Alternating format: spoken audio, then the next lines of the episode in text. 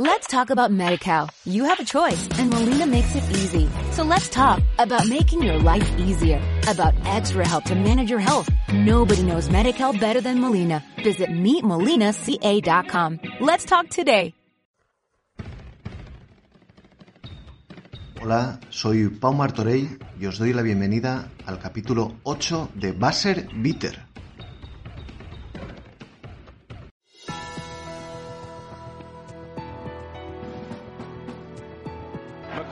One second on the clock.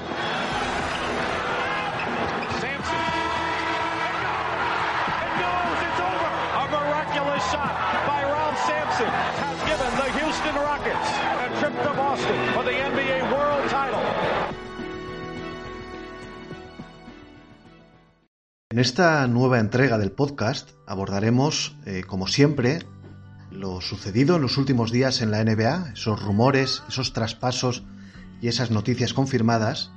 Seguiremos después con el análisis de la división Southwest, que incluye a los tres equipos de Texas históricamente abanderados de esta división, pero que este año tiene dos outsiders muy interesantes, como son los Pelicans y los Grizzlies.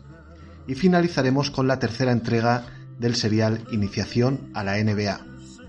Así que comenzamos ya y vamos con esas noticias eh, de los últimos días dentro de la liga, dentro de la NBA.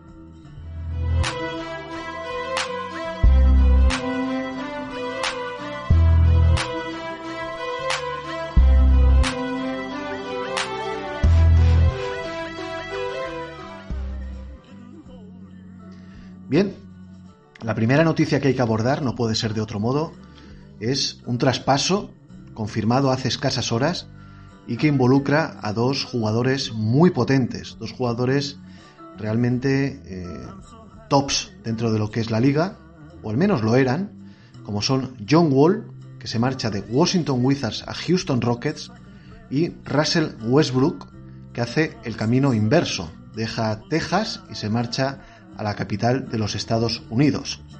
En este traspaso los Wizards también envían a los Rockets una primera ronda del draft de 2023, protegida top 14 en 2023, top 12 en 2024, top 10 en 2025 y top 8 en 2026. Un traspaso que yo realmente, si tengo que dar mi opinión, eh, me parece absurdo. Me parece un traspaso absurdo en el que ninguno de los dos equipos eh, sale como vencedor tanto Wall, recordemos, número uno del draft, como Westbrook, recordemos, MVP de una regular season, son dos jugadores cortados prácticamente por el mismo patrón. Muy, muy anotadores, muy espectaculares, pero con una capacidad para dirigir a sus equipos realmente bajo sospecha y un eh, IQ baloncestístico eh, no al nivel de esos contratos que tienen firmados y de ese, esa prensa que tienen dentro de la NBA. Ambos dos jugadores tienen unos contratos idénticos. Los dos van a cobrar en los próximos tres años alrededor de 133 millones de dólares. Mucha suerte tanto a Rockets como a Wizards con estas dos nuevas incorporaciones y vamos a ver si sobre todo en los Wizards este movimiento no supone la salida de Bradley Bill, ya que las buenas lenguas en este caso comentan que la relación entre Bill y, y, John Wall siempre ha sido muy buena y no sabemos hasta qué punto va a afectar este movimiento de piezas eh, en el escolta que está en rumores de traspaso y que tiene un cartel verdaderamente magnífico dentro de la liga. Otra noticia importantísima. LeBron James ha extendido su contrato por dos temporadas con Los Ángeles, con Los Ángeles Lakers para un total de 85 millones de dólares, que será efectiva a partir de la temporada 2021-2022. Es decir, LeBron jugará hasta la 2022-2023 de momento cuando tenga 38 años. Decir que Andrew Bogut, el jugador australiano, ha anunciado su retirada tras 14 temporadas en activo, el que fuera número uno del draft de 2005 y campeón en 2015 con los Golden State Warriors, ha decidido colgar las zapatillas. Bogut, que es un jugador que a mí siempre me ha gustado muchísimo. Eh, un hombre con buena mano, que leía muy bien el baloncesto y gran intimidador. Ha jugado para Bucks, Warriors, Mavericks, Cavs y Lakers. Y a sus 36 años dice adiós con 10 puntos y 9 rebotes de media en sus 14 temporadas en activo. Otro hombre que decide retirarse, este de manera más sorprendente, es Evan Turner. Hablábamos de él la semana pasada como uno de los jugadores agentes libres pendientes de firmar un nuevo contrato. Bien, pues Evan Turner a sus 32 años ha decidido incorporarse al staff técnico de los Boston Celtics. Será entrenador asistente de Brad Stevens, el hombre que mayor rendimiento le sacó en la, en la pista, al que, al que fuera número 2 del draft de 2010 que ha jugado para Sixers, para Pacers, para Celtics, para Blazers y para Hawks, y que ha dejado en su carrera 10 puntos y 4,6 eh, rebotes por partido. Hay que decir también que Kemba Walker se perderá las primeras semanas de competición por una lesión de rodilla que ya arrastraba en los pasados playoffs y a la que se le han a la que se le ha inyectado células madre. Se perderá las primeras semanas y se espera que vuelva más o menos a mediados de enero. Decir que la NBA ha anunciado los dos partidos que abrirán la temporada, la Opening Night, dos partidos absolutamente imperdibles. Los Golden State Warriors visitarán Brooklyn en el reencuentro con Kevin Durant y en el que será también partido de estreno de Durantula con la camiseta de los Nets y Los Ángeles Lakers en el partido de ceremonia de entrega de los anillos recibirán a sus vecinos Los Ángeles Clippers en el derby angelino. Eh, para Navidad, la NBA reserva una fecha de máxima audiencia con partidos televisados a nivel nacional. La NBA ha programado cinco partidazos. Los Pelicans de Zion Williamson visitarán al subcampeón, a los Miami Heat. Los, los Golden State Warriors se medirán a los Milwaukee Bucks. Los Brooklyn Nets visitan Boston en, un nuevo regreso de Kyrie Irving al Garden. Los Dallas Mavericks de Luka Doncic visitan a Los Ángeles Lakers. Eh, eso es para que veamos el impacto que está teniendo Doncic en la NBA, un equipo de, media tabla como, como Dallas Mavericks, hay que decirlo así, se cuelan en el día más importante televisivamente hablando para la NBA. Y por último, Los Ángeles Clippers se medirán a los Denver Nuggets en la reedición de las pasadas semifinales de la conferencia oeste. Una noticia eh, peligrosa y que nos debe de mantener muy atentos. De los 546 test por coronavirus realizados a los jugadores entre el 24 y el 30 de noviembre, se han anunciado 48 casos positivos. El tanto por ciento respecto a esos 546 eh, jugadores que han pasado la prueba, quizá no sea demasiado, pero sí el volumen total. Hay que pensar que 48 jugadores que se puedan caer durante X días de la competición no dejan de ser bastantes. Y por último, en cuanto a noticias confirmadas, la ceremonia del Hall of Fame, aplazada el pasado verano por culpa del COVID-19, se celebrará finalmente el fin de semana del 13 y 15 de mayo. Los nuevos miembros del Salón de la Fama serán Tamika Catchings, Rudy Tomjanovich, Tim Malky, Barbara Stevens, Eddie Sutton, Patrick Baumann, Kevin Garnett, Tim Duncan y el malogrado Kobe Bryant, en lo que se espera sea un homenaje póstumo al sensacional jugador de Los Ángeles Lakers que nos dejó el pasado enero. En cuanto a rumores, Giannis Antetokounmpo, todas las semanas hablamos de él. Ha declarado en un tono enigmático que estaría encantado que jugadores de tipo LeBron James o Anthony Davis, es decir, superestrellas, eh, pudieran compartir con él equipo y que a él no le importaría en ningún caso ser segunda o tercera espada de cualquier equipo. Hay quien lo ve como un guiño para a los Milwaukee Bucks, como diciendo que puede renovar y que espera y no le importaría que llegaran más estrellas o como una señal de que los refuerzos de los Bucks en esta offseason no han sido del agrado del griego y que puede tomar la puerta de salida el próximo verano. Otro rumor eh, que, involucra eh, modo, eh, de un modo u otro al griego, es el que dice que si los Miami Heat finalmente no pudieran hacerse con Anteto, el plan B del equipo de Pat Riley sería Bradley Bill de los Wizards, que tiene dos años de contrato, 34 y 37 millones de dólares, y que los Miami Heat estarían dispuestos a ofrecer a Tyler Hero, a Duncan Robinson o a Chihuahua, recientemente seleccionado en el draft, y un pick de 2025. A mí, verdaderamente, se me hace complicado pensar que los Miami Heat puedan poner en el mercado a Hero, que fue uno de los rookies destacados la temporada pasada y que dejó unas sensaciones inmejorables en los pasados playoffs. Decir que los Lakers, si finalmente no pudieran firmar a Anteto, a Giannis, estarían muy atentos el verano que viene a los movimientos de Paul George y de Kawhi Leonard en los Clippers. ¿Por qué?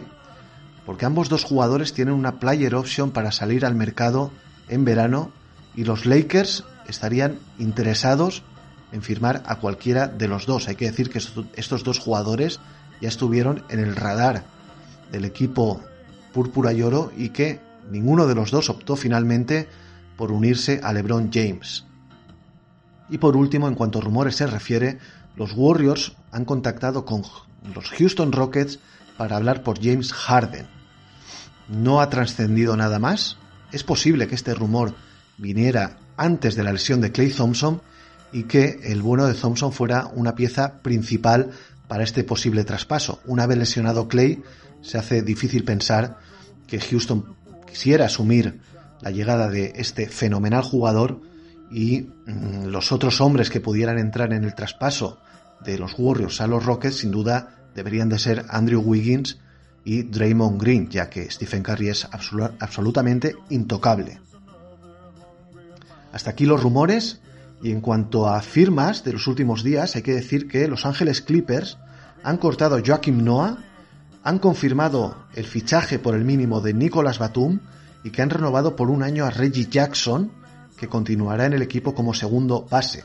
A su vez, Joaquim Noah, el agente mejor dicho en este caso, ha declarado que el jugador estaría a punto de anunciar su retirada. Joaquim Noah, hay que decir que vivió sus mejores años en los Chicago Bulls, que han sido 13 años eh, como profesional dejando 9 puntos y 9 rebotes de media, que fue dos veces All-Star, una vez jugador defensivo del año y una vez incluido en el mejor equipo de la temporada. Para mí, un jugador fantástico que todo lo que ha conseguido ha sido a fuerza de sacrificio, tesón y voluntad, ya que verdaderamente facultades para el juego del baloncesto mm, no las tenía demasiadas y aún así ha firmado a mi modo de ver, una sensacional carrera. Los Dallas Mavericks han ejercido su opción de cuarto año sobre Doncic. Cobrará el esloveno 10 millones de dólares a la espera de una renovación multimillonaria. Gerald Green vuelve a los Houston Rockets por una temporada, esta temporada, no garantizada, y es el cuarto contrato en tres años que firma Green con el equipo de los Cohetes de Houston. Jared Dudley el agitatoallas de Los Ángeles Lakers y fundamental en el vestuario del equipo campeón, ha renovado una temporada por 2,6 millones de dólares. Un hombre, Rondae Hollis Jefferson, que la semana pasada hablábamos estaba pendiente de encontrar destino, ha firmado una temporada por los Timberwolves de Minnesota y es competencia directa para Juan Chornán Gómez para el puesto de ala pivot titular. También Jake Lyman es competencia del español, aunque yo creo que a priori Juancho tiene muchas papeletas de salir como cuatro titular del equipo de los Timberwolves. En sus extensiones por el máximo de eh, Brandon Ingram y Bam Adebayo, estos dos jugadores no tienen la player option contemplada en su quinto año de contrato, algo que sí que tienen Jason Tatum y Donovan Mitchell en Boston y Utah respectivamente, y es una cláusula que se guardan los jugadores para que si después de un cuarto año en el equipo las cosas no funcionan bien o el proyecto está estancado, poder solicitar un traspaso o salir directamente al mercado. Decir que los Pistons han cortado a Zaire Smith, que llegó hace escasas semanas procedente de Filadelfia en un acuerdo por Tony Bradley. Fue Smith, fue pick 16 de 2018 y el pobre no ha podido todavía mostrar su potencial, ya que sufrió una fractura en el pie y una reacción alérgica al sésamo que desde luego no le han dejado mostrar todos sus talentos. Liangelo Ball, el hermano malo de, de, la saga de los Ball, ha firmado un año no garantizado por los Detroit Pistons y el lituano Davidas Sirvidis, un escoltalero, firma por los Pistons por tres temporadas. Fue un pick 37 del draft de 2019. Hasta aquí la sección de mercado en la NBA y rumores y nos vamos directamente con el, con el análisis de la Southwest Division en la NBA. Vamos allá.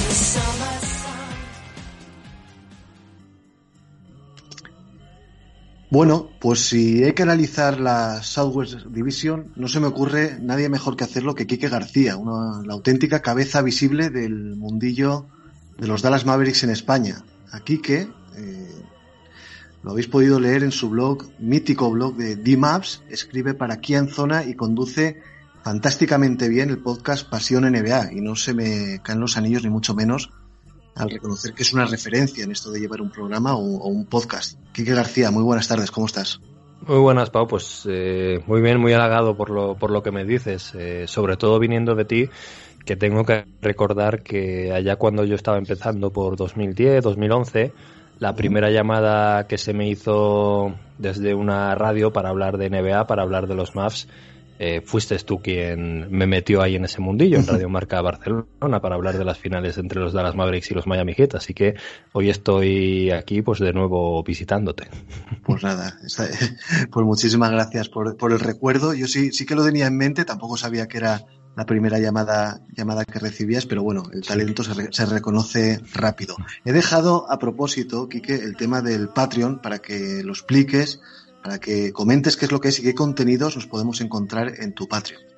Sí, el Patreon es una plataforma de suscripción directa, digamos, a, los contenidos de, una persona. En mi caso, lo que publico es análisis de NBA. Entonces, hay varias opciones, cada una con su, con su precio. Hay de 2,5 euros, de 3,5 y hay de 5 euros. Y lo que se tiene en la más básica, digamos que es una newsletter eh, dos veces a la semana, miércoles y domingo, pues con un artículo sobre la actualidad de la NBA y con enlaces que yo creo que son interesantes para estar al día de la actualidad de la liga. Después también eh, está la opción intermedia que también te da acceso a dos, otros dos artículos eh, semanales, lunes y viernes suele ser más o menos pues también sobre otros temas, sobre traspasos, rumores, etcétera. Y luego la opción grande, digamos la, la de 5 euros, que es la de que incluye también el podcast Pasión NBA, que lo hemos incluido ahí hace poco, y además también hay otro podcast paralelo que es de, entrevista a personalidades y a gente de, NBA, con lo cual ahí pues cubriendo un poco tanto la parte escrita como la parte em, auditiva con, los podcasts y sobre todo intentando hacerlo de una forma em, pues que sea yendo un poco más allá con análisis económico de la liga con análisis de las normas de reglas de por qué suceden las cosas em, digamos no quedándose en, la superficie esa es, por lo menos la idea esa es eh, cómo se vendería la moto bueno, evidentemente hay que suscribirse al premium, ¿no? Por así decirlo, tener todo el contenido porque eh, es súper interesante y vale muchísimo la pena. O sea que desde aquí mm, les animamos ¿no? a todos los oyentes mm. Ya que se suscriben, pues oye, 5 euritos mensuales, ¿no? Porque es mensual. Sí, es mensual, sí. Ah, sí. no vamos a engañar, son 5 euros masiva, creo que son 6 euros o algo así, pero bueno, ahora mismo tampoco se puede salir a tomar cubatas y eso, entonces en lo que te has ahorrado de los cubatas, pues oye, yo creo que no está de más invertirlo en, en buena información de NBA. Exacto, información y conocimiento. Muy bien, Quique, pues eh, le metemos mano ya a la, a la división eh, donde juega nuestro equipo, hay que decirlo. Somos dos eh, aficionados de los Dallas Mavericks y vamos a empezar por ellos porque la, la, cabra tira al monte. Y el otro día te estaba escuchando en Malditos Mavericks con, con Alejandro y con Bryce y más o menos sé, más o menos sé lo que opinas, eh, lo que piensas y, y qué crees que puede pasar en esta temporada pero, pero vamos a ello, ¿no? Tenemos las incorporaciones más importantes de George Richardson, de James Johnson y de los tres rookies, Josh Green, eh, Tyler Terry y Tyler Bay. Y como bajas importantes de Lon Wright, eh, Kill Hinrich, que bueno, apenas estuvo por, por, el equipo, Justin Jackson, Courtney Lee, que sigue siendo agente libre, y una que, que sé que te hizo especial daño, eh, la de Seth Curry. Mm. Sí, la de Seth Curry más que nada por el cariño que se le coge, ¿no? Porque es un jugador que, mm, bueno, que es eh, favorito de, de la afición, que por el estilo de juego que tiene eh, al final te, te, termina calando. Lo que pasa es que, bueno, tampoco es un jugador, digamos, de, de, primera línea. Es muy bueno en lo suyo, es elite en el lanzamiento exterior y en Filadelfia me parece que va a tener un papel importantísimo. Eh, pero bueno, mmm, vas repasando las bajas, eh, los nombres y no hay ninguno de los jugadores que yo pondría en el top 5 de la temporada pasada de los Dallas Mavericks. Entonces, en ese sentido, creo que las bajas, pues la que más se va a notar es la de Seth Curry por el tema del lanzamiento exterior. De Long Wright, eh, por eh, lo que fuera, eh, no terminó de encajar ni deportivamente, ni psicológicamente, ni yo creo que en el, en el vestuario, bueno, en el vestuario sí que creo que se llevaban todos bien, pero Delon Wright no encajó, con lo cual tampoco es una baja que se vaya a echar mucho de menos, y sobre todo si vemos a un Trey Burke al, al nivel de, de, la burbuja, y si Jalen Branson también está al nivel que más o menos hemos visto de él, y del resto, pues al final son piezas secundarias que creo que, que se han tapado y que no, no van a echarse de menos. Sí, en un principio es un mercado, hoy me lo preguntaba un amigo, bueno, ¿y tus más que y luego, bueno, pues los, los más comenzaron el mercado eh, prometiendo, entre comillas, un fichaje gordo y al final han hecho lo que, lo que debían hacer, lo que necesitaba sí. el equipo. Defensa, eh, trabajo y futuro. Y sí que es verdad, perdón, que yo la bajada de Long Wright, no por lo que haya dado al equipo, sino lo que hubiera podido dar, mm. sí que es una baja que a lo mejor se acaban arrepintiendo, pero bueno, al final no puedes abarcar todo el ramillete de jugadores que te gustaría y sí que, sí que es verdad que es una baja asumible, se puede asumir igual que la de Seth Curry. Eh, George Richardson a mí me, me, gusta mucho, es un jugador que creo que va a aportar mucho, es mejor jugador que Seth Curry, pero en cambio para Filadelfia le viene mejor curiosamente sí. el, el, hermano de Stephen.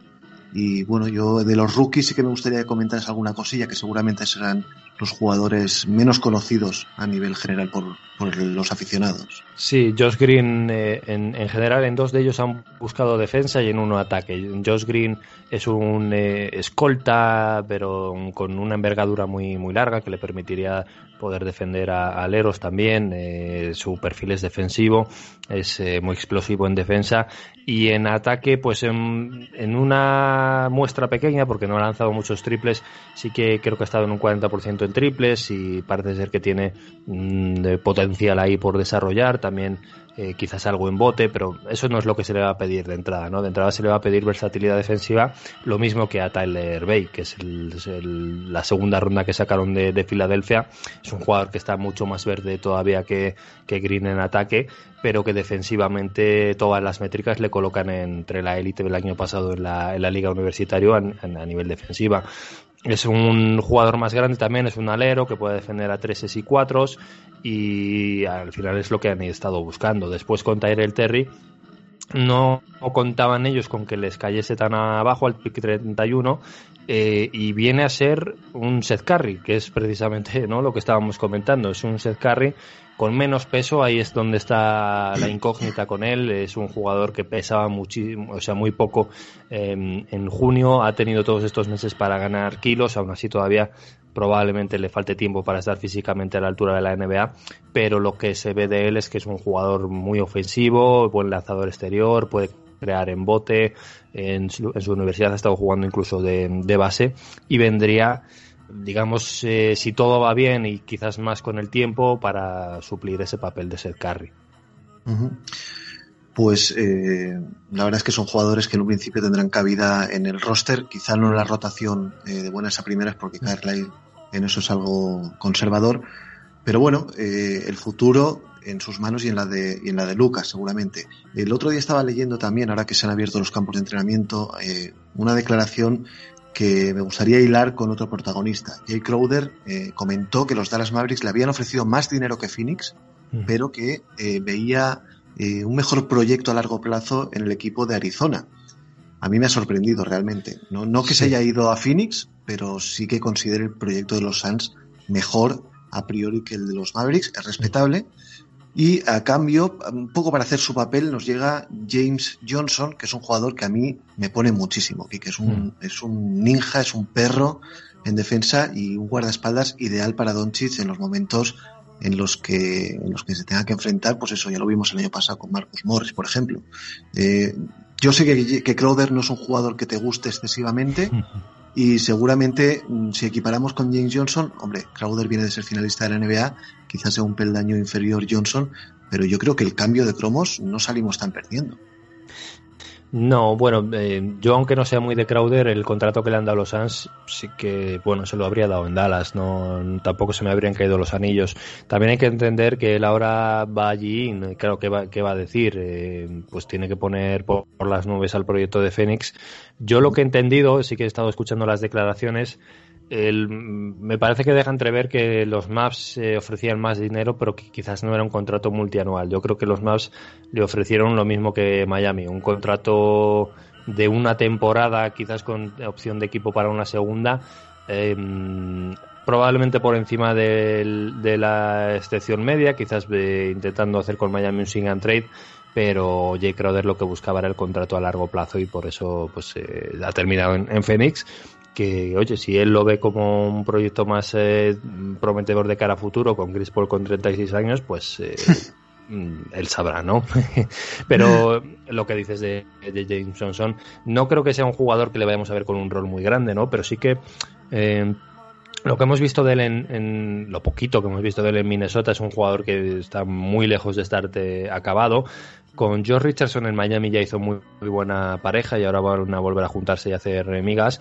Y mm, también es algo que se necesitaba, ese prototipo de defensor, puede defender 3, 4, incluso algunos 5, se ha estado jugando en minutos incluso de 5 en los últimos años. Eh, es polivalente y sobre todo es un tío duro y, y ya sabemos que viendo los últimos playoffs, pues eso también era muy necesario en este equipo. Sí, se necesita, indudablemente. Y luego hay otras declaraciones, eh, precisamente de Luka Doncic, hablando sobre Jokic, mm, un poco dejando caer, o me ha parecido a mí eh, en, un estado de esperanza máximo, que, es posible que algún día el center de los Denver Nuggets pueda acabar en Dallas con, con Luka. Yo creo que entre ellos eh, siempre se han llevado muy bien, siempre hay esa buena química. Jokic es agente libre en 2023, ahí en principio ya Dallas no tendría esa, eh, esa flexibilidad, pero luego está siempre la posibilidad que cada vez vemos en más estrellas, que es de forzar traspasos y las cosas no funcionan. Denver este año, sobre el papel, luego vamos a ver, con la salida de Jeremy Grant ha tenido que dar un pequeño pasito hacia atrás. Vamos a ver hacia dónde evolucionan los, los Denver Nuggets. Yo por ahora no me haría tampoco muchas ilusiones, pero, no, no, no.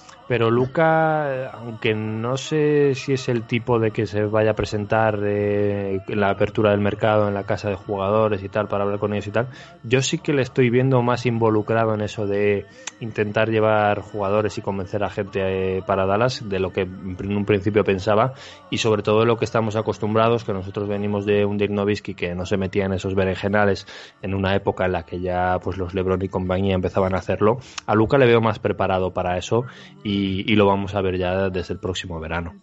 Sí, es, eh, es un cara dura, ¿no? Por así decirlo, Doncic no, no tiene Sí. ni pelos en la lengua, ni en la cancha, ni fuera de ella, para bien y para mal. Y evidentemente que si él puede hacer de, de imán para el resto de grandes jugadores que puedan llegar a Dallas, pues oye, bienvenido sea.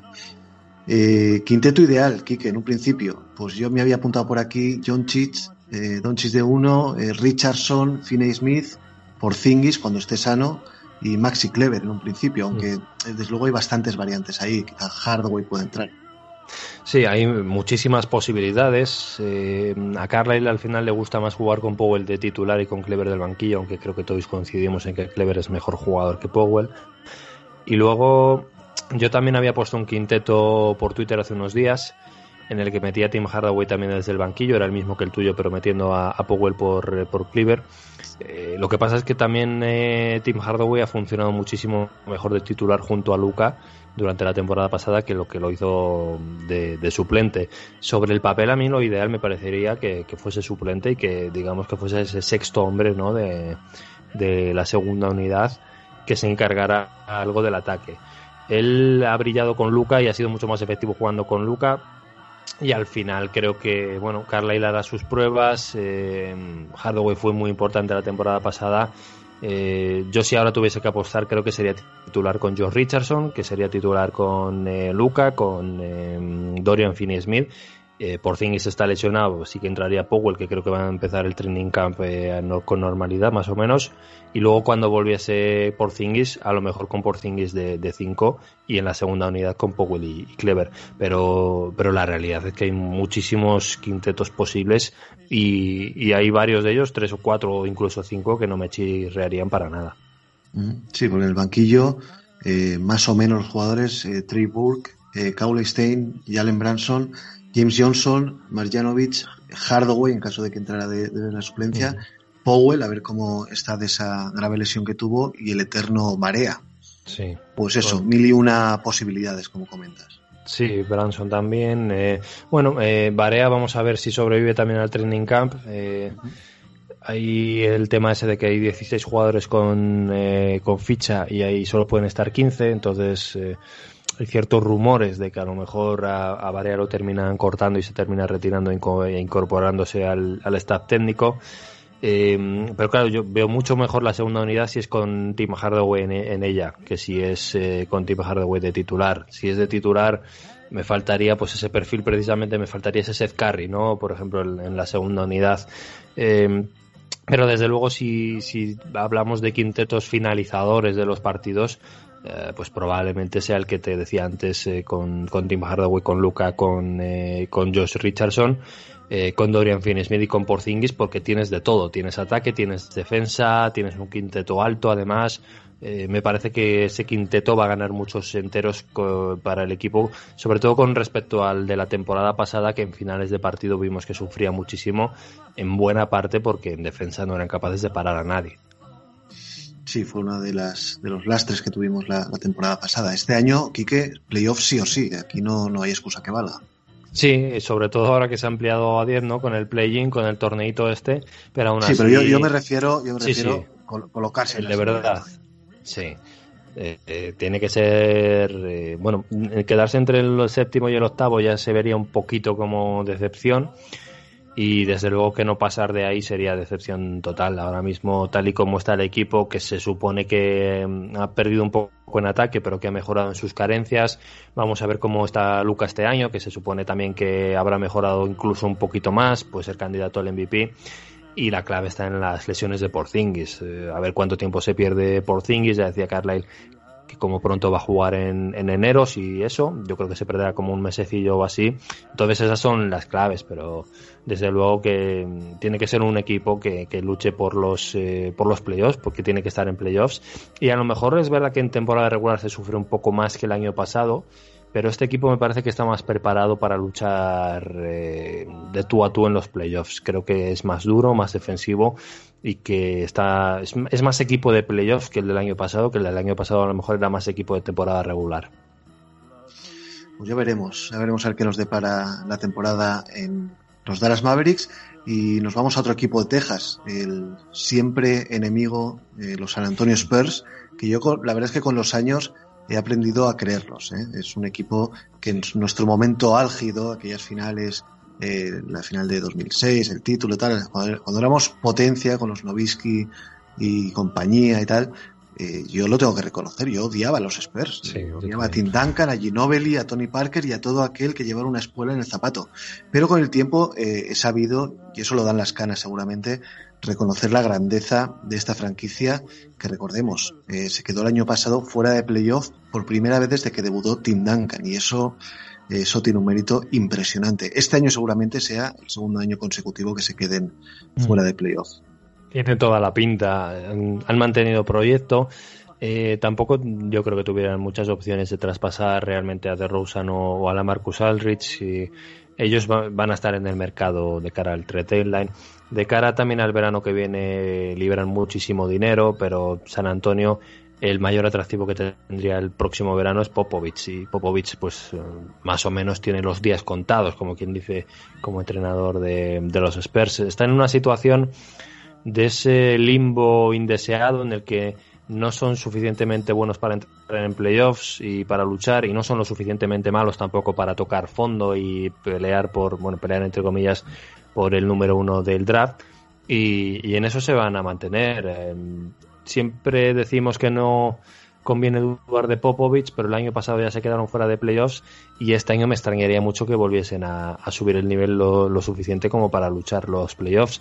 Lo que decíamos antes, em, ahora está el play-in, no sé si para el décimo puesto del play-in les dará, el año pasado no estuvieron tampoco muy lejos de eso, pero no es lo mismo, ¿no? No es lo mismo que hablar de estos Spurs que de, que de los que tú dices con los que teníamos el pique, esos que tanto odiábamos, que en aquellas, eh, en aquellas series de, de, playoffs, incluso después en las que fueron un poco más descafeinadas, ¿no? En primera ronda también, eh, si no me equivoco, en 2008, en 2008 y en 2009 y bueno, eh, no, en 2009 y en 2010 creo que fue, pero bueno, eh, al final era el, éramos como el hermano pequeño y aparte del tiempo yo creo que también el tener nosotros el anillo ya por fin, creo que también te hace ver las cosas con otra perspectiva y ya no les ves con tanta envidia como probablemente teníamos antes.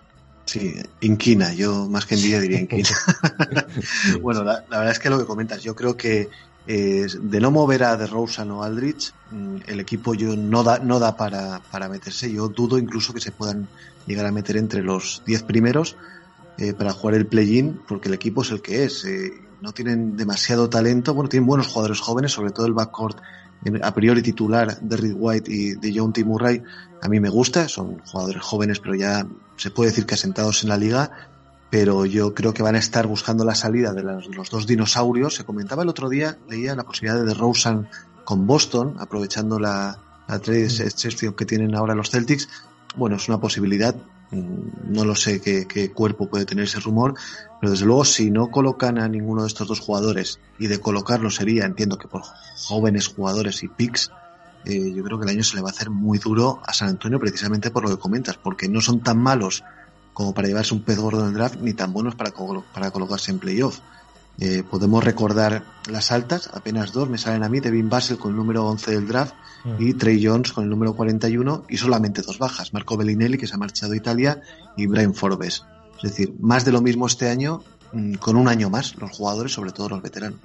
Sí, para ellos lo mejor quizás sea que de Rosen y Aldrich hagan buenos números y que mejoren su valor de mercado de cara al trade deadline y buscarles ahí ya por fin una, una salida por medio de traspaso, aunque tampoco puedan conseguir mucho a cambio y en la segunda parte de la temporada pues así dejarse llevar como hicieron en aquel año en el que se llevaron a Tim Duncan en el número uno del draft, ¿no?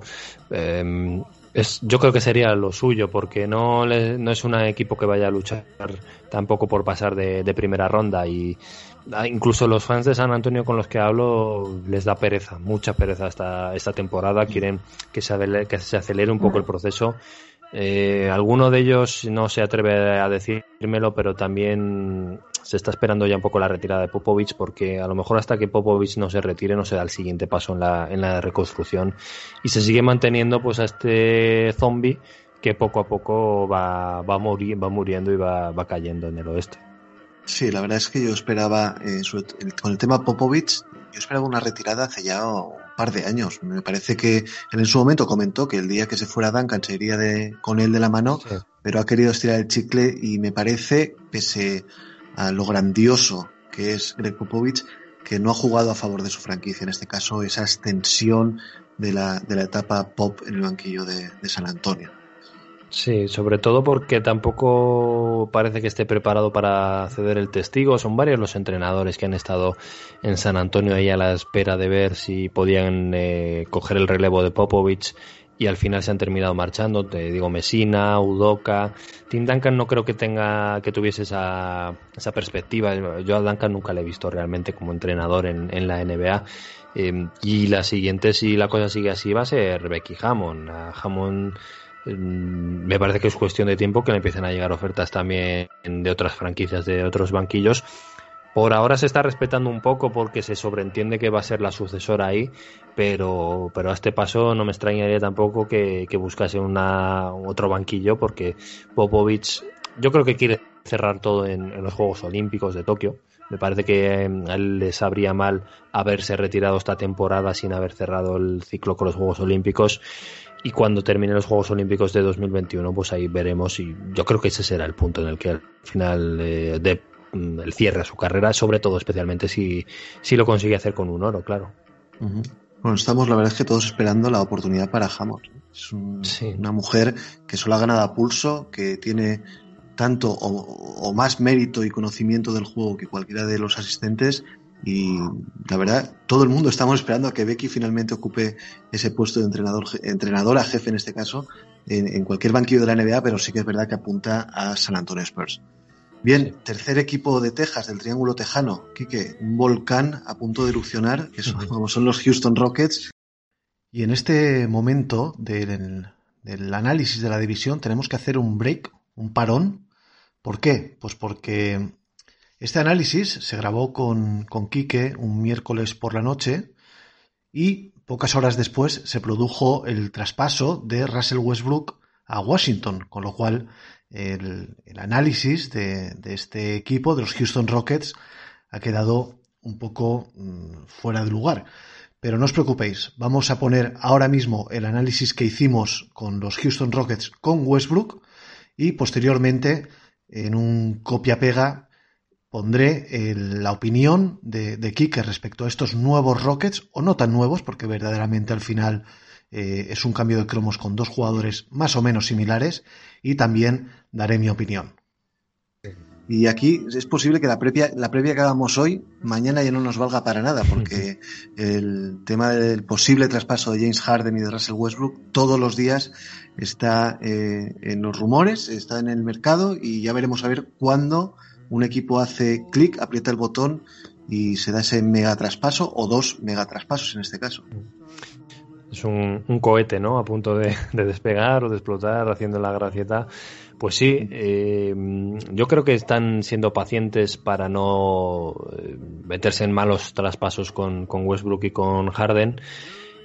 Em, y creo que hacen bien, claro, porque cuando traspasas a alguien como Harden no, no va a haber vuelta atrás. O sea, ya entras en una reconstrucción profunda y no vas a recibir nada a cambio que sea como ellos. Vamos a ver en qué plan vienen los dos al training camp. Si, si ambos vienen en plan, bueno, mientras estemos aquí vamos a competir, Houston todavía tiene equipo eh, de playoffs, lógicamente. Mientras esté Harden ahí y le apetezca jugar a esto, eh, será equipo de playoffs. Otra cosa es que Harden aparezca por ahí como, no sé si fue 2016 cuando quería echar a McHale y estaba un poco pasado de peso y pasaba un poco de todo y al final el primer mes de Houston fue durísimo y terminaron cargándose al entrenador.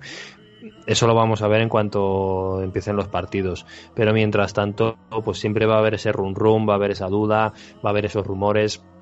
Y cuando entras en esa dinámica o empiezas muy bien la temporada y empiezas ganando muchos partidos y al final se terminan cayendo los rumores, o como haya dudas te van a acompañar todo el rato hasta que termines eh, haciendo los movimientos.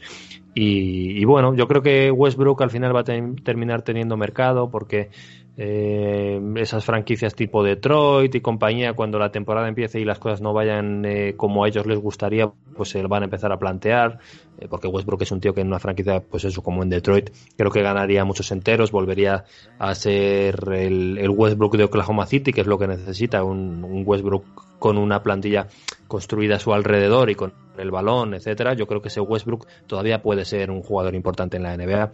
Ahora Westbrook y Harden juntos, pues el experimento eh, me parece que es fallido y sobre todo porque mm, Harden no puede ceder el balón. O sea, Harden sí que está listo para jugar sin balón y la mejor versión de Houston de la temporada pasada creo que se ha visto con el balón en manos de Westbrook y con Harden jugando más sin balón, pero claro, no es así como hace sus mejores números Harden tampoco. No, yo el tema lo veo muy, muy complicado y va a ser muy difícil retomar una situación que se antoja cancerígena desde el final de la temporada pasada, mm. Que no hace tanto, por cierto, hace, hace dos meses, eh, el que ellos declaran públicamente que, que, no querían volver a jugar juntos, o al menos que se filtrara esas declaraciones, hacen que la situación eh, quede muy tensa y lo que tú comentas, o empiezan a ganar partidos a principio de temporada o va a ser eh, absolutamente imposible que puedan remontar eh, la, la, situación, un ambiente hostil seguramente dentro del vestuario. James Harden sabemos que, que, si hay un fuego allá va a ir él a poner gasolina y Westbrook tampoco se, se queda atrás, son dos personalidades muy fuertes.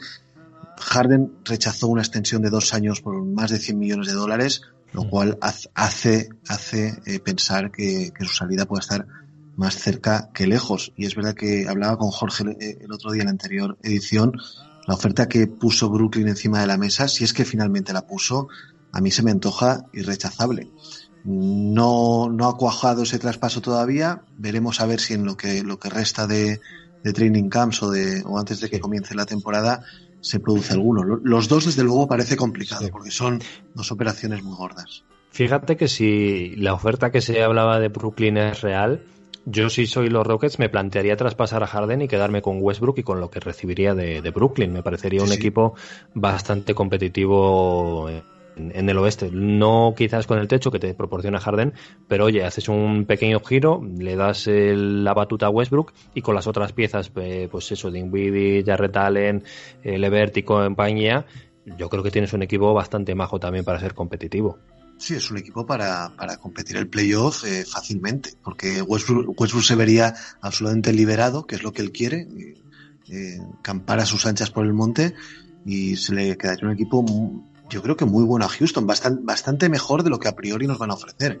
Con, con Westbrook y Harden eh, como titulares, entiendo que Eric Gordon deberá ser titular también, sí. PJ Tucker y Christian Wood, que es un jugador que dejó muy buenas sensaciones al final de la temporada pasada, en Pistons, es verdad, pero, pero las dejó. Y el banquillo, pues con, con otro cabra loca, Daniel House, eh, McLemore, Sterling Brown, y poco más. De Marcus Cousins ha firmado ahora un año no garantizado dudo mucho que Cousins esté para grandes hazañas.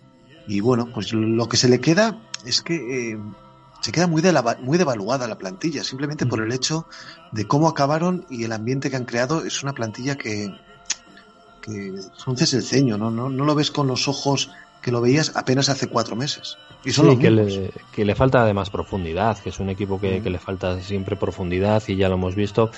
También porque como jugaban antes al estilo de Anthony y a Anthony le gusta jugar con siete jugadores y ya está, pues eh, quizás lo han ya lo, hubieran construido, o sea, lo han construido así, pero mm, que un tipo como pues eh, Macklemore, por ejemplo, que con todos los respetos pues, ha, re, ha, rehecho su carrera gracias a jugar al lado de, James Harden y es un tipo útil, pero eh, Gerald Green, por ejemplo, también que tenga un papel tan importante en, en Houston, eh, pues habla de, de esa falta de profundidad que tienen y, lo dicho, al final es eh, un equipo que no te produce tampoco ninguna ilusión ahora mismo. El año pasado, cuando hicieron esa apuesta de jugar sin pivots, pues bueno, por lo menos tenías el gusanillo de ver, ¿no? A ver qué es lo que pasaba.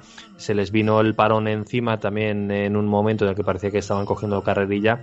Y luego en la burbuja, pues no, fueron los mismos. que Westbrook pasó el coronavirus y luego estuvo lesionado con el cuádriceps, etcétera, y ya se les ha ido viniendo todo abajo haces un repaso de los nombres, como tú dices, y es que lo único que te puede ilusionar, aparte de, de las estrellas de, de, Harden y de Westbrook, es, eh, es, Christian Wood, ¿no? Porque a estas alturas con DeMarcus Cousins yo no creo que nadie espere ya nada. No, es, es complicado. Las aldas de este equipo, el comentado Christian Wood, Starling Brown, Cousins, Gerald Green, que vuelve a firmar nuevamente con los Rockets, aunque sea no garantizado, y Kenyon Martin con el número 52 del draft, y las bajas, mm. Austin Rivers, que se marchó a Nueva York, junto con los derechos de Sergio Llull, Tyson Chandler, que es anecdótico, Robert Covington, que este sí que es una baja fundamental sí. para ellos, y de Mark Carroll, Jeff Green y Sefolosa. Bueno, veteranos eh, a, a gogo, los que te pidas.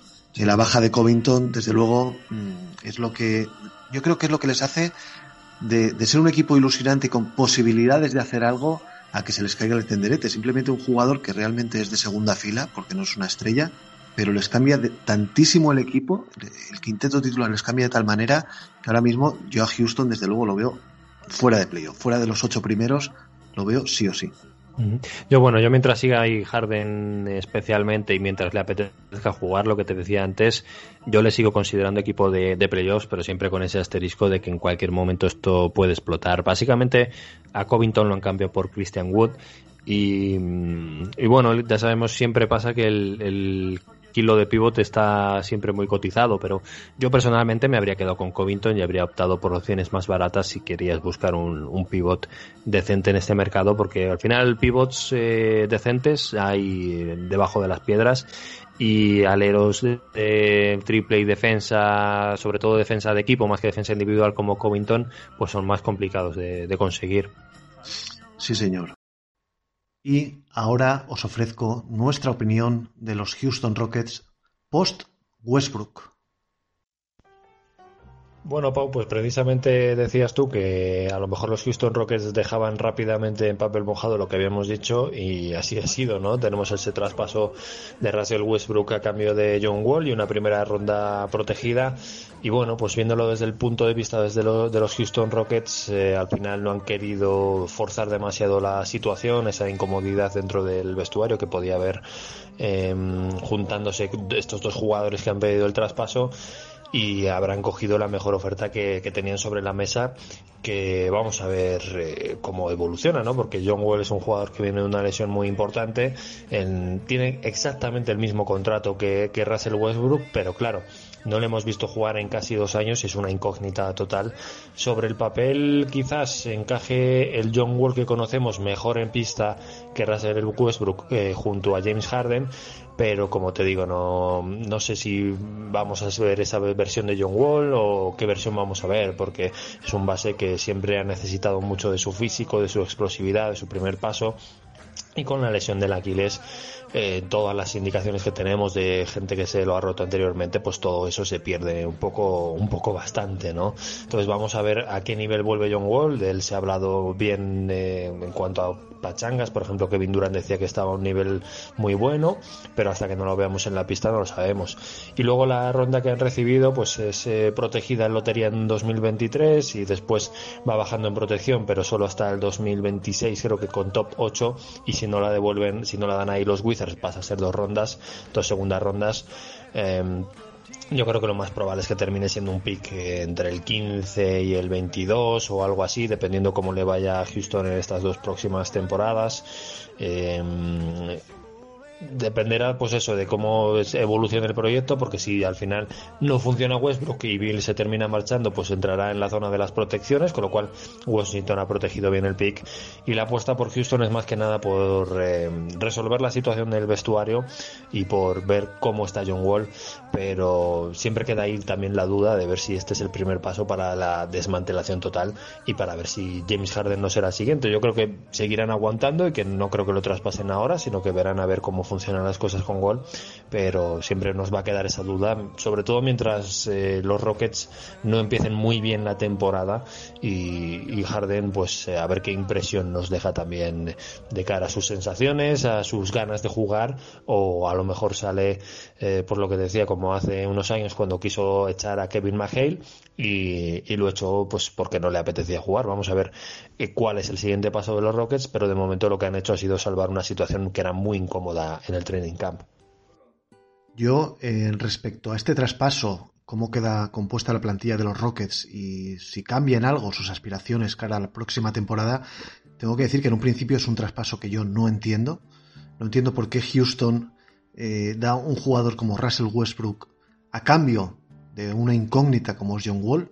Lo has comentado tú perfectamente, Kike, dos años sin jugar. Y bueno, lo que, lo que habla bien a las claras es el poco interés que ha despertado mm, Russell Westbrook en el resto de las franquicias. Se habló en su momento de Detroit, de Orlando, Nueva York y tal, pero seguramente eh, estos equipos habrán ofertado de una manera realmente a la baja. El caché de Westbrook parece que es bajo después de sus malos playoffs, su mala burbuja, por, A o por B, y ahora mismo nos vemos en, en esta situación, que los Rockets cambian de piezas en la posición de base, eh, dos jugadores de un, de un perfil muy similar, un contrato absolutamente idéntico y la incógnita es esa. ¿Qué, ¿En qué estado de salud se encuentra Wall? Porque si John Wall es el que fue, que es harto improbable, ya que es una lesión gravísima, eh, pues el cambio puede estar muy bien hecho, evidentemente. Se quitan eh, un punto conflictivo en el vestuario por un hombre nuevo, pero existen serias dudas, como no puede ser de otra manera, respecto al nivel que puedan alcanzar John Wall a partir de ahora. mm, la verdad es que eh, no se sabe, no se sabe exactamente hacia dónde pueden eh, ir estos Rockets. Si la apuesta sale bien, seguirá siendo un equipo competitivo, posiblemente de playoff, porque una vez eh, taponada la herida Westbrook Harden, pues si deportivamente hablando Wall está en un buen nivel, es un equipo para competir, pero claro, si el ex de los Wizards no está a un nivel medianamente bueno, es una catástrofe, porque se quitan un jugador que quieras que no, te estaba haciendo 27 puntos o de 10 rebotes, 10 asistencias, por redondear números, y se quedan con un hombre que vamos a ver qué números hace y qué impacto tiene en, el juego.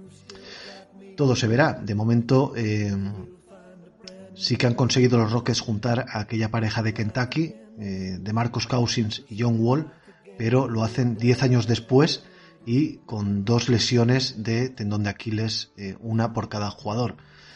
Vamos a ver, vamos a ver, es todo de momento una incógnita y un campo abierto y no sabemos hasta que veamos a Wall en acción en un partido de competición oficial cómo está. Es, la máxima duda que, que ofrece ese traspaso en perspectiva Houston Rockets.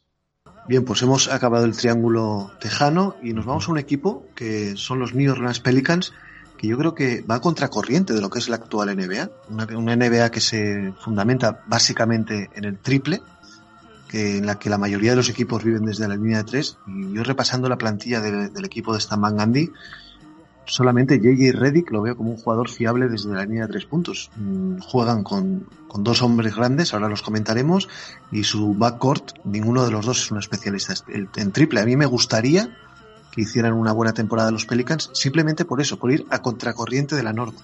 Sí, están buscando eh, quizás proteger a, a Zion Williamson, me parece que es la idea, ¿no? De que juegue con Steven Adams, siempre quieren que juegue con pivots al lado.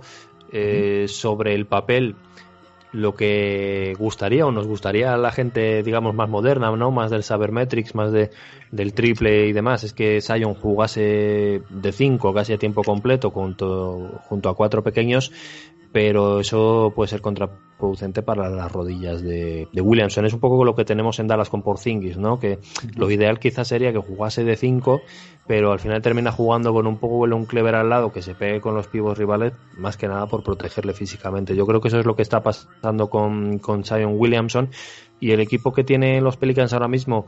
Eh, en sensación general me parece que es un paso por detrás que el equipo del año pasado, sobre todo por la baja de Drew Holiday, que, es una pieza importante para ellos. Pero bueno, ahí está David Griffin dándole vueltas al equipo, todavía tienen piezas de cara al futuro para construir, han sacado rondas. Eh, bueno, yo creo que lo están eh, enfocando de cara a eso, de cara a que Zion Williamson esté bien protegido estas primeras temporadas, que se desarrolle su físico, que se fortalezca y luego si eso ya más adelante quizás que pueda jugar de 5.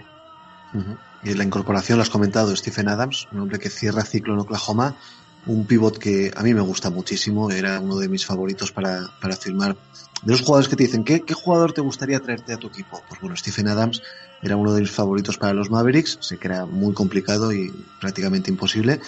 A mí un jugador que me cae muy bien, que me parece que hace un trabajo espectacular, que no, que no pide foco, no pide balón y es súper válido para, para estar al lado de Sion Williamson.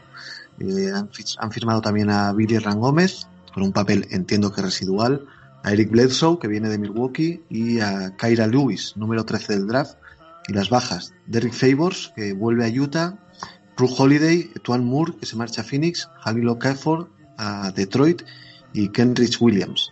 Pues bueno, eh, el equipo, lo dicho, a contracorriente, me parece que es una apuesta interesante, eh, una apuesta interesante también eh, volver a contar con Stan Van Gundy en los banquillos después de unos años en el paro y vamos a ver cómo sale el experimento. Y ESPN le daba el otro día entre los ocho primeros, me parece que es un poco de mm. atreverse demasiado.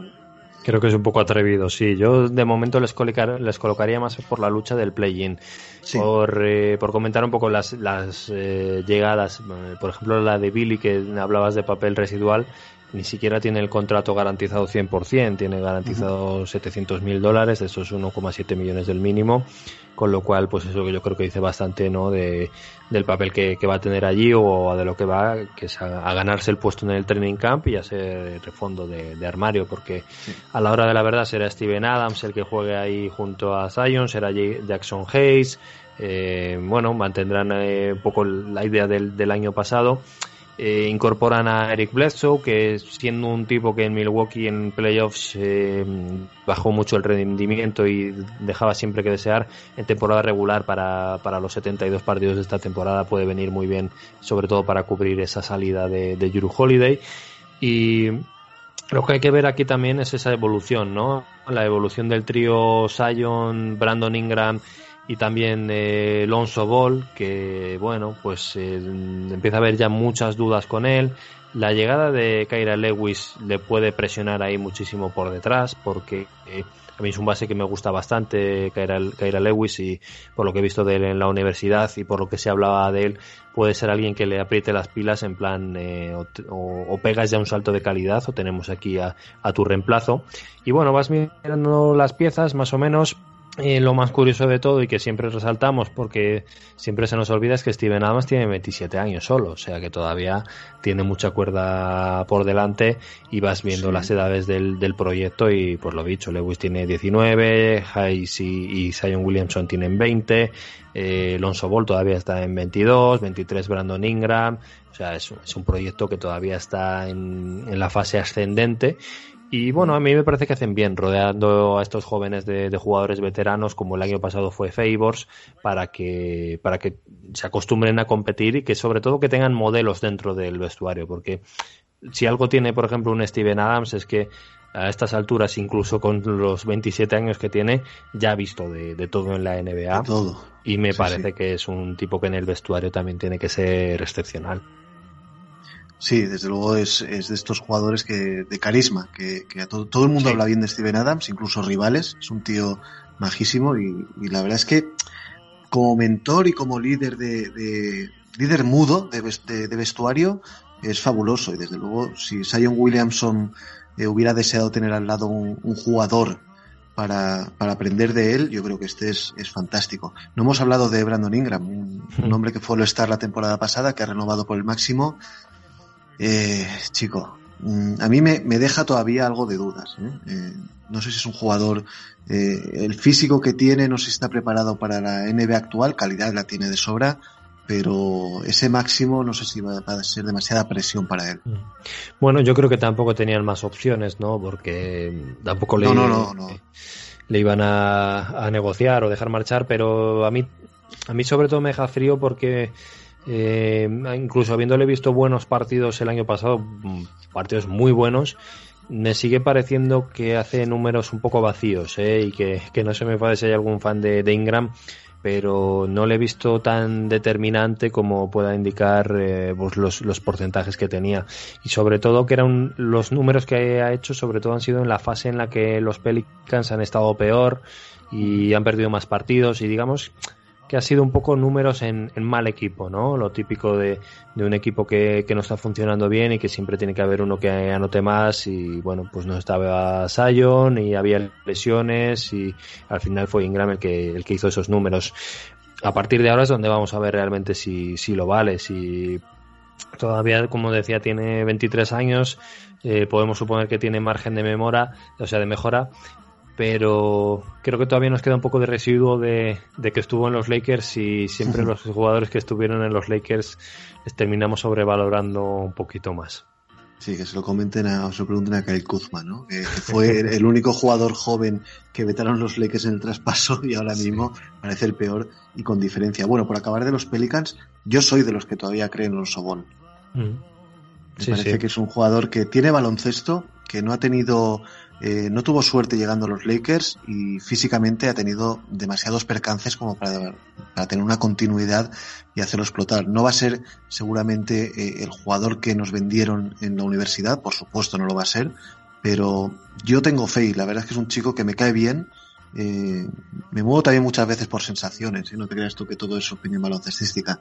Eh, me cae bien y, y, tiene baloncesto. Yo todavía creo que, que tiene que dar su última palabra, Alonso. Sí, sí. El problema que ha tenido es que siempre ha habido mucho ruido a su alrededor. Su padre es un gran culpable de eso. Eh, pero a mí personalmente también es alguien que, me gusta, me gusta el estilo de, juego que tiene, me parece que es buen defensor también.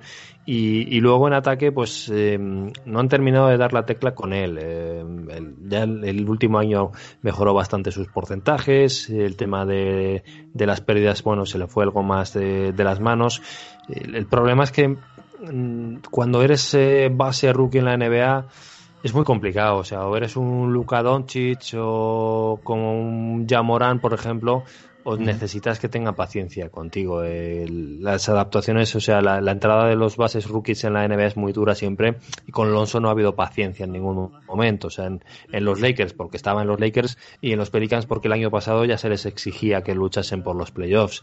Eh, al final pues va a tener que hacer esa adaptación sobre la marcha, pero yo todavía creo que, que hay bastante baloncesto en él y lo que te digo, este año además con la presión añadida que va a tener de, de caer el Lewis atrás, vamos a ver realmente eh, ese apartado mental cómo, cómo, lo lleva, a ver si se viene arriba, vamos a esperar que, que sea de esa manera, porque si no, si, si va comiéndose la cabeza, a lo mejor le pueden comer la tostada. Sí, posiblemente eh, psicológicamente sea un, hombre no preparado para, para aguantar demasiada presión mm. y, de hecho se vio en, los Lakers, eh, la verdad es que los Lakers se trituraron dos bases, D'Angelo Russell y Alonso Ball, pero vamos, como si quien se fumó un cigarro, ¿eh? es mm. una cosa espectacular. Bien, pues acabamos la, la división. Para mí, los Memphis Grizzlies una de las mayores sorpresas la temporada pasada. No daba un, un, duro por ellos. De hecho, pensé antes de iniciar la temporada que ocuparían pues si no el último, el penúltimo puesto de la conferencia, y estuvieron, de la mano de Jay Morant, le dieron un, nivel altísimo y a puntito estuvieron de meterse en playoff. Recordemos que se quedaron fuera del, eh, por culpa del play-in, por culpa de los Portland Trail Blazers, y a ver esta temporada, si en un paso adelante o se acaba el efecto sorpresa. Yo soy un poco pesimista con los Grizzlies. Creo que el año pasado, en la primera mitad de la temporada, les salió todo de cara. Luego ya en la segunda mitad eh, se empezaron a torcer las cosas con la lesión de, mm, de, de Jaren Jackson y también otros problemas físicos que tuvieron. Y luego en la burbuja estuvieron muy mal, estuvieron fatal en la burbuja. Yo tampoco creo que sean tan malos a ese nivel tan bajo como vimos en, en la burbuja, sino más bien algo, algo intermedio. Pero creo que lo que vimos fue que se beneficiaron bastante de un calendario favorable hasta el momento en el que se paró la temporada habían tenido el calendario más fácil del oeste y justo les venía la parte más difícil de, su calendario, que justo en esa zona final de, la temporada, en marzo y en abril, tenían el calendario más difícil de la NBA. ¿Qué pasó? Que ahí se paró la temporada y fuimos directamente a la burbuja. Entonces yo no les veo como equipo de playoff, quizás les veo a lo mejor intentando luchar ese play-in también, pero creo que van a dar un paso atrás, creo que van a a chocarse de bruces con, con la realidad eh, de que todavía es un proyecto al que le falta algo de tiempo, algo de maduración. Ya Morán sorprendió mucho el año pasado como rookie a un nivel en el que creo que pocos eh, se esperaban que pudiera estar. Espectacular, estuvo espectacular el chaval, tremendo. Sí, sí, a un nivel tremendo. Sobre todo lo que te decía antes, para ser un base rookie, que la adaptación siempre es difícil, pues llegar en tu, primera, eh, en tu primer año a hacer eso, pues es digno de un, de un Derrick Rose, ¿no? De, de algo por el estilo. Y, y van a depender también mucho de la salud de Jaren Jackson Jr., que es un jugador muy importante, pero también eh, muy frágil. Luego tienen buenas piezas de rotación. Eh, quiero ver qué, qué, hace Winslow ahí en una temporada entera. Eh, a ver cómo es la dinámica esa de Bienji Balanchunas, que Renault también continúa allí con contrato y que el año pasado estuvo a muy buen nivel pero les veo dando ese pequeño pasito hacia atrás. yo no soy de, los que son optimistas con, con los Memphis Grizzlies. No, yo tampoco eh, le doy el, tope, esa posición número 10 que daría acceso al play-in, siendo benevolentes. ¿eh? Me parece mm. que, bueno, siempre se dice que el año sophomore de un jugador suele ser más complicado que, el año rookie y Jay Morant eh, se tiene que medir en su, en su, segundo año como profesional. Y bueno, la salud de Jared Jackson que has comentado, eh, es un equipo bueno, que tiene buenos jugadores, pero quizá cogido con pinzas en algunas posiciones tienen que mejorar bastante. Estaba viendo aquí el posible quinteto titular. No sé, no sé de ti cuál te sale, pero a mí me sale Grayson Allen, eh, de, Alero, que es un jugador que seguramente no esté para ser un alero titular en cualquier equipo que aspire a playoff. El resto del quinteto, pues Jay Moran, Dylan Brooks, Allen, que hemos comentado, Jackson y Balanchunas, y en el banquillo Brandon Clark, que fue otro jugador que sorprendió mucho la temporada pasada, Tyus Jones, Kyle Anderson, el típico jugador que sale de San Antonio, que, que cuando está en San Antonio eh, hace números, Sí. te hace un muy buen papel y sale de los Spurs y se diluye absolutamente. Aún así, es otro hombre al que yo todavía le tengo algo de fe y poco más. Winslow que has comentado y, y poquito más por allí, por Tennessee. Sí, renovaron a, a de Anthony Melton, que defensivamente es una pieza muy importante también eh, eh, para ellos. Y tienen un rookie que me gusta mucho, que es Desmond Bain, pero tampoco deja de ser un número 30 del draft, ¿no? Que mm, sus motivos ahí para que cayese tanto. Sobre el papel, es un conjunto con muchos nombres eh, jóvenes muy sugerentes, pues eso, eh, Morant, eh, Jaren Jackson, eh, Bain, eh, Dylan Brooks, eh, bueno, Brandon Clark, o sea, tiene nombres muy interesantes, incluso Xa- Xavier Tillman también, que le ponen muy bien a este jugador seleccionado este año en el draft, pero creo que les va a faltar un poquito más, un poquito más de, madurez del proyecto, eh, porque por ejemplo en la burbuja ya vimos como cuando había algo de presión, pues se diluyeron como un azucarillo. Y, y no Sí. quiere decir que, que no vayan a ser un equipo competitivo en, en un par de temporadas, pero de cara a esta, que además va a ser muy dura y va a ser muy concentrada y no puedes permitirte ni un respiro, me parece que van a sufrir bastante más que el año pasado.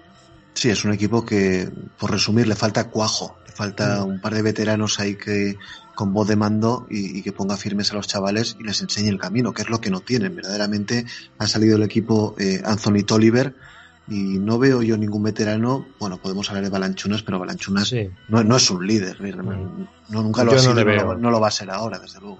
Yo en ese rol no, no le veo. Luego nunca se sabe, ¿no? De cara de vestuario para adentro, pero Balanchunas no me parece el perfil de jugador que vaya a ser un eh, mentor para los jugadores jóvenes y que eh, digamos que les enseñe a ser profesionales, ¿no? Balanchunas es eh, muy buen eh, jugador y eh, desde luego que me parece que esta temporada seguramente termina haciendo también muy buenos números, pero no le veo en ese rol de, de jugador veterano que haga que el equipo madure también a su alrededor. Bueno, creo que estamos de acuerdo si lo ponemos rondando la décima posición, quizá en la 11 y 12, pero bueno, con posibilidades de meterse Sí. en play-in. Sí, sí, eso no, eso es que básicamente no se lo podemos negar casi a ningún equipo del oeste, ¿no? Sin Bueno, alguno hay, alguno hay. a los Thunder quizás eh, y Sacramento a lo mejor, pero eh, los fans más optimistas de los Kings también podrían pensar que bueno, si la cosa funciona como hace dos años y si Darren Fox sube el nivel, pues a lo mejor el play-in también, ¿no? La cosa de que se haya expandido hasta los 10 equipos eh, ese, ese play-in pues eh, va a hacer que eh, todos los que hemos mencionado hoy aquí tienen como mínimo la posibilidad de entrar en, en ese play-in y en el este pues todavía hay alguno más no que no puedas contar pero en el oeste si quitas a los Thunder mm, casi todos tienen en su cabeza pues o playoffs fijo o, mínimo play-in Sí, por lo menos de salida todos deben de, de pelear por ello.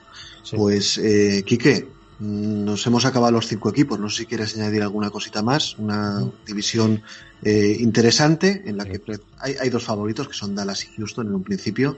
Y, y bueno, el resto, pues lo que tú comentas, con posibilidades de, de apañar una buena temporada o de hundirse. Una, te- una división además que, bueno, los nostálgicos recordaremos como histórica aquella división en la que mm, hubo un año en el que todos los equipos llegaron a 50 victorias, que fue algo espeluznante. Hemos vivido muchas batallas en esta división suroeste y ahora, pues, eh, bueno, es más flojita y a los Mavericks viene un momento en el que además precisamente cuando seguramente el calendario haga que los equipos de la misma división se enfrenten bastante entre ellos, pues bueno, va a estar la cosa muy muy interesante también. Muy bien, Quique, pues agradecerte tu presencia. Recuerden todos, por favor, eh, Pasión NBA Patreon de Quique García y para estar al día, tener absolutamente todo el contenido concerniente a la NBA y de manera escrupulosa y profesional. Quique, muchísimas gracias por tu presencia en Baservites. Muchas gracias a ti, un abrazo. Y tras este análisis pormenorizado de la Southwest Division, nos vamos directamente, acabando ya el programa, al capítulo 3 de Iniciación a la NBA.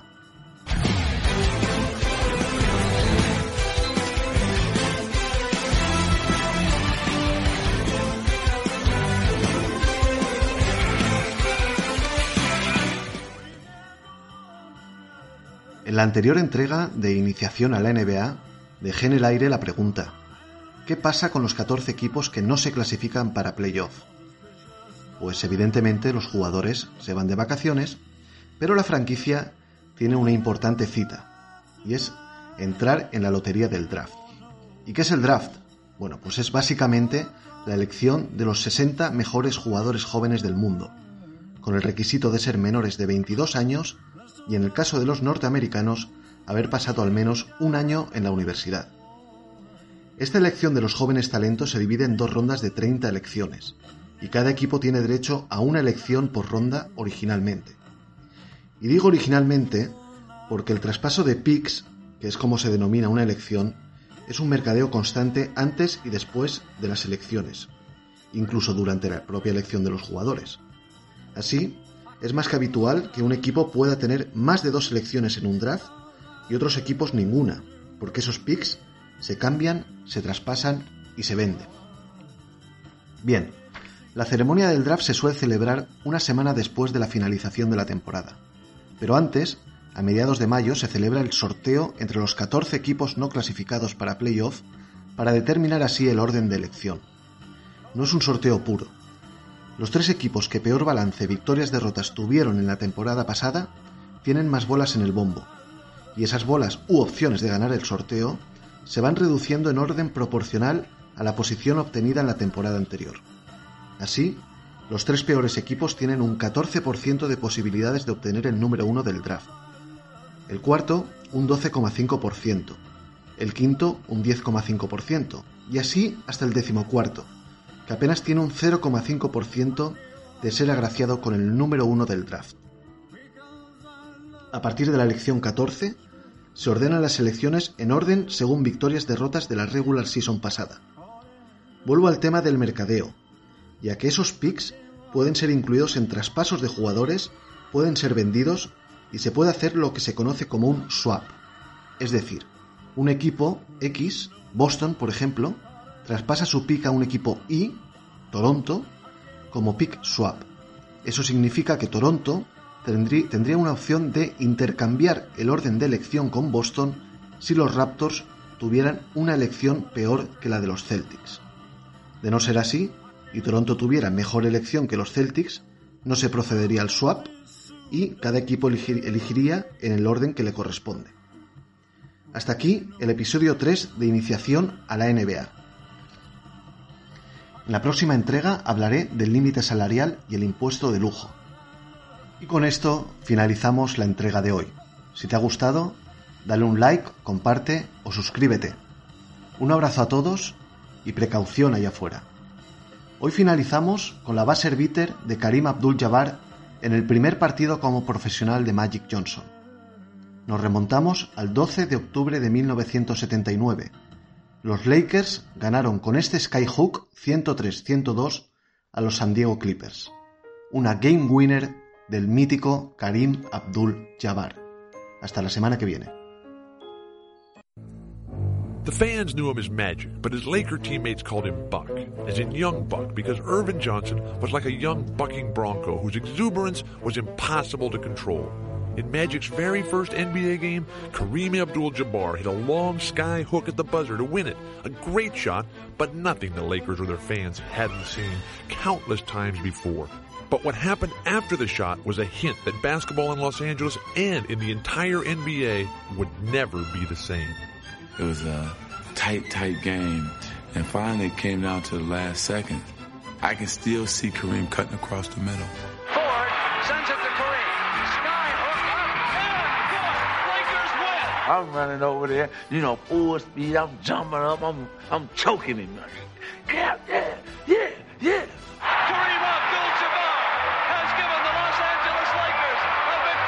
He turns, he's so serious. I say, Buck, we got 81 more games. Quit choking me. And Magic Johnson is out there celebrating like they just won the NCAA championship. There was one point I think that they really realized about me was that I was going to be doing that for 81 more games. Let's talk about MediCal. You have a choice and Molina makes it easy. So let's talk about making your life easier, about extra help to manage your health. Nobody knows MediCal better than Molina. Visit meetmolinaca.com. Let's talk today.